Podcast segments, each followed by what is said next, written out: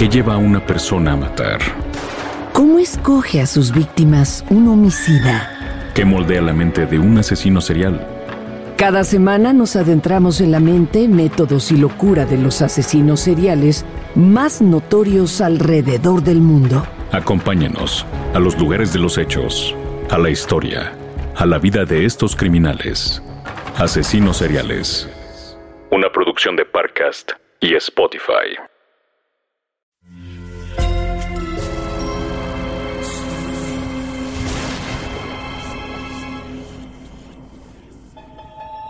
Portal Sonoro no se hace responsable de las visiones, pesadillas o encuentros cercanos del cuarto tipo que puedan suceder antes, durante o después de la experiencia.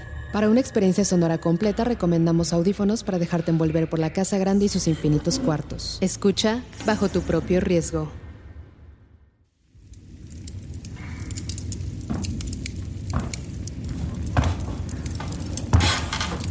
Tenga, amigo mío. Este té de tila le asentará el estómago. Me imagino que ha de tener los nervios destrozados. No es cualquier cosa lo que acaba de vivir. Venga y acérquese al fuego de la chimenea. Le ayudará a relajarse y verá que todo será diferente mañana por la mañana. Ah, es una pena que su caballo haya sufrido ese terrible accidente.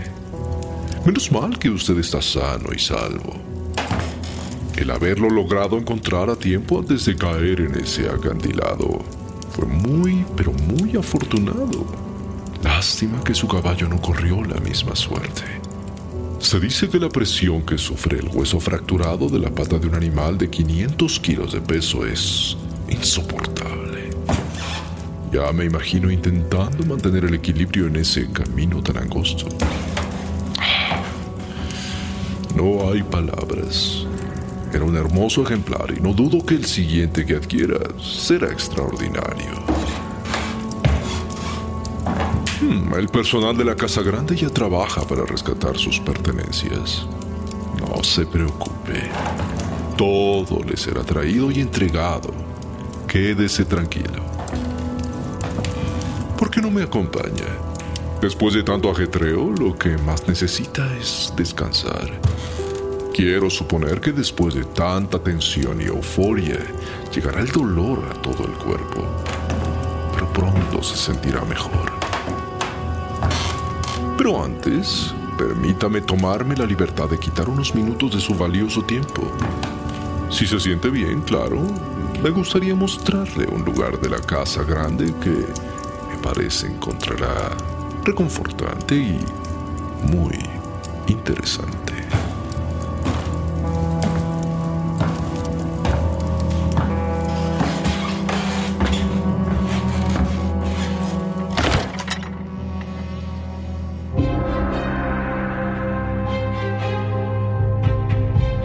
Sombras de la Casa Grande.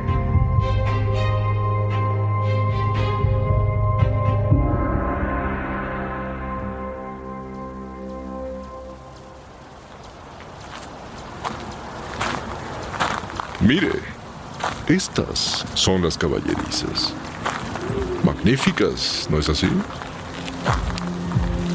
Me pareció que, siendo usted una persona aficionada a los caballos, este lugar podría ser apasionante. Oh, sí. No me he equivocado. Lo veo en su mirada.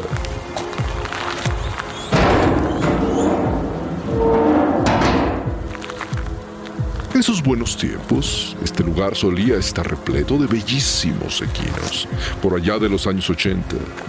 Sí, en el siglo XIX, por supuesto. Se les daba un trato espectacular. Se les cepillaba, se les procuraban las ancas y todos, sin excepción, llevaban una equilibrada alimentación.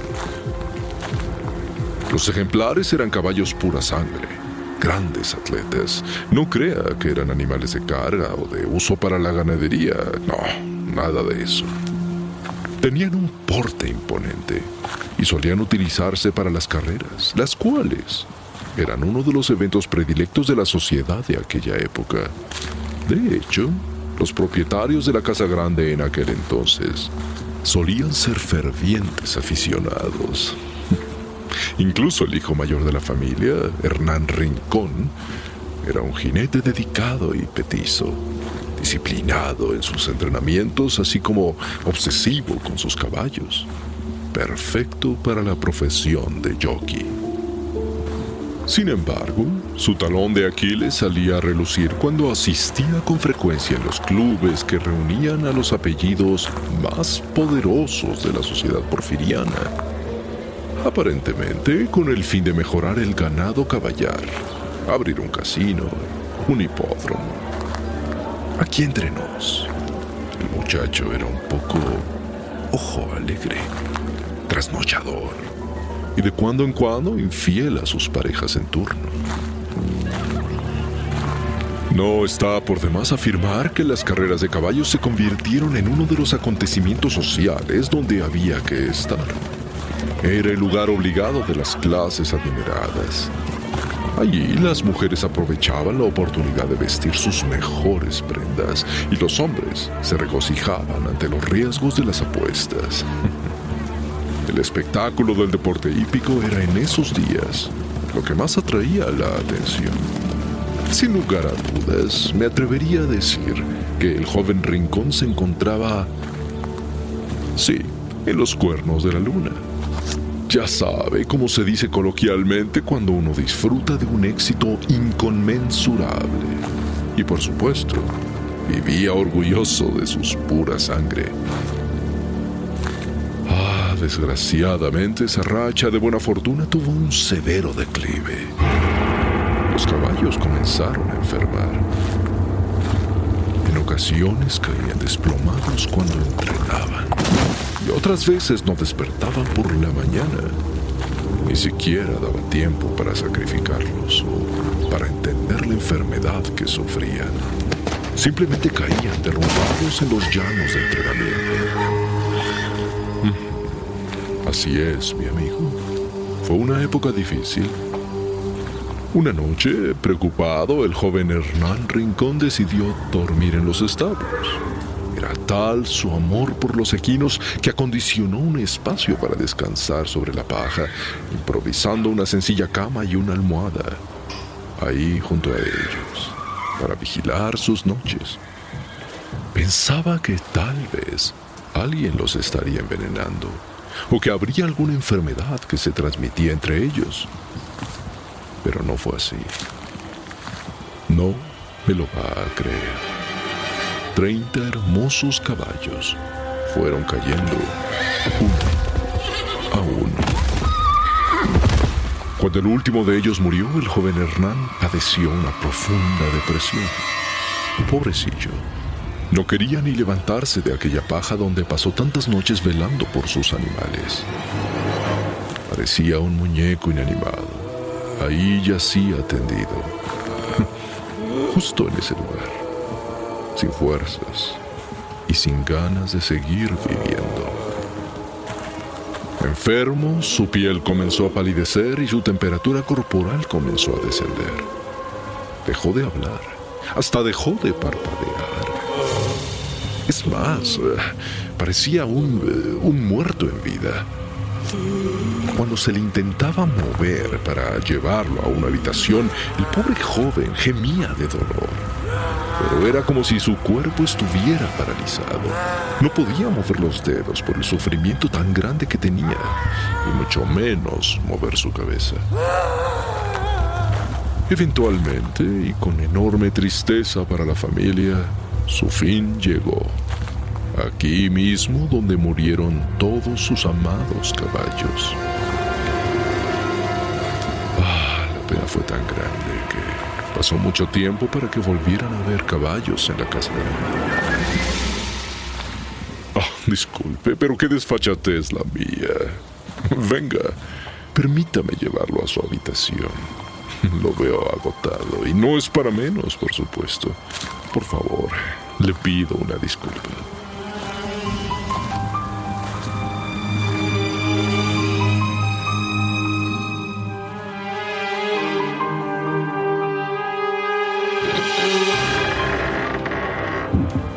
Estamos ya. Ah, esta habitación es una maravilla. Seguramente aquí se encontrará muy cómodo y podrá reponerse. Mm, ya veo que le han dejado diferentes tipos de cojines y de almohadas para sentirse absolutamente cómodo. Las hay de algodón, de plumas, de paja. No hay nada como sentirse a gusto a la hora de dormir. Acuéstese, que mañana será un nuevo día.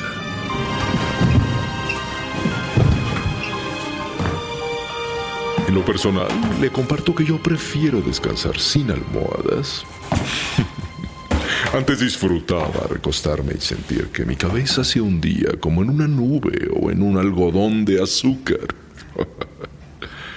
Sin embargo, el simple hecho de recostarme en ellas se volvió un momento... Hmm, ah, ¿Cómo decirlo? Complicado. Ha de usted saber que luego de que falleció el joven Hernán, el doctor de la ciudad más cercana descubrió una serie de curiosas incisiones en su cabeza, unas eh, heridas que más tarde al estudiarse y compararse se encontraron también en las cabezas de sus caballos. Esas profundas cortaduras pertenecían a las largas uñas de un ser indescriptible, una criatura de ultratumba que esconde sus dedos dentro de las almohadas, hurgando cerebros, como si se tratara de una simple comezón. Sí, así es, como lo escuché. En los poblados de los alrededores se habla de la ciguanaba, un espectro que toma la forma de una atractiva mujer, a veces semidesnuda, que aparece casi siempre a espaldas de su víctima, que por lo regular es un hombre infiel y trasnochador, por cierto. Esta presencia aparece con el rostro oculto por una larga cabellera. Se hace seguir por los hombres y luego encuentra maneras para deshacerse de ellos. Ella muestra la cara una vez que se ha ganado al hombre, la cual, para sorpresa de la pobre víctima, es la de la calavera de un caballo, horrible y desfigurado, por lo que termina enfermándolos y enloqueciéndolos, arrastrándolos a ese abismo mental e inclusive ocasionando accidentes en acantilados. Ah, es curioso, como el suyo.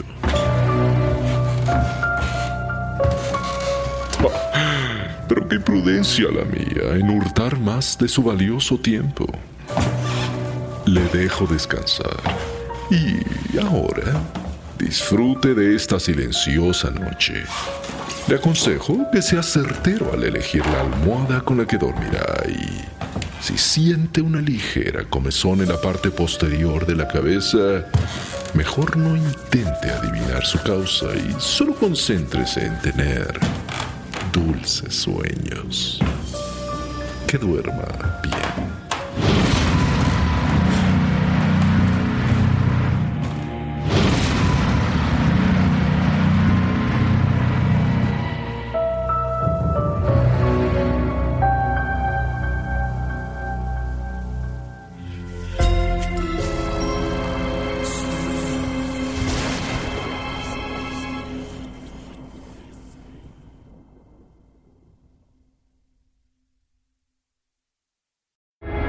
¿Qué lleva a una persona a matar? ¿Cómo escoge a sus víctimas un homicida? ¿Qué moldea la mente de un asesino serial?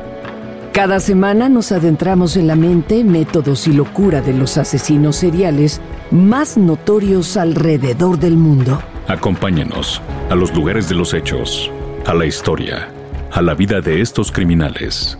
Asesinos seriales. Una producción de Parcast y Spotify.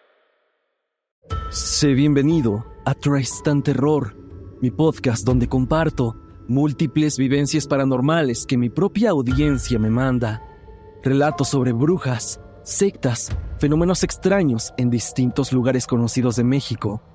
Adéntrate para que conozcas los relatos más aterradores de México y así esta noche te aseguro tendrás dulces pesadillas. Escucha Traes tan terror en cualquier plataforma de podcast.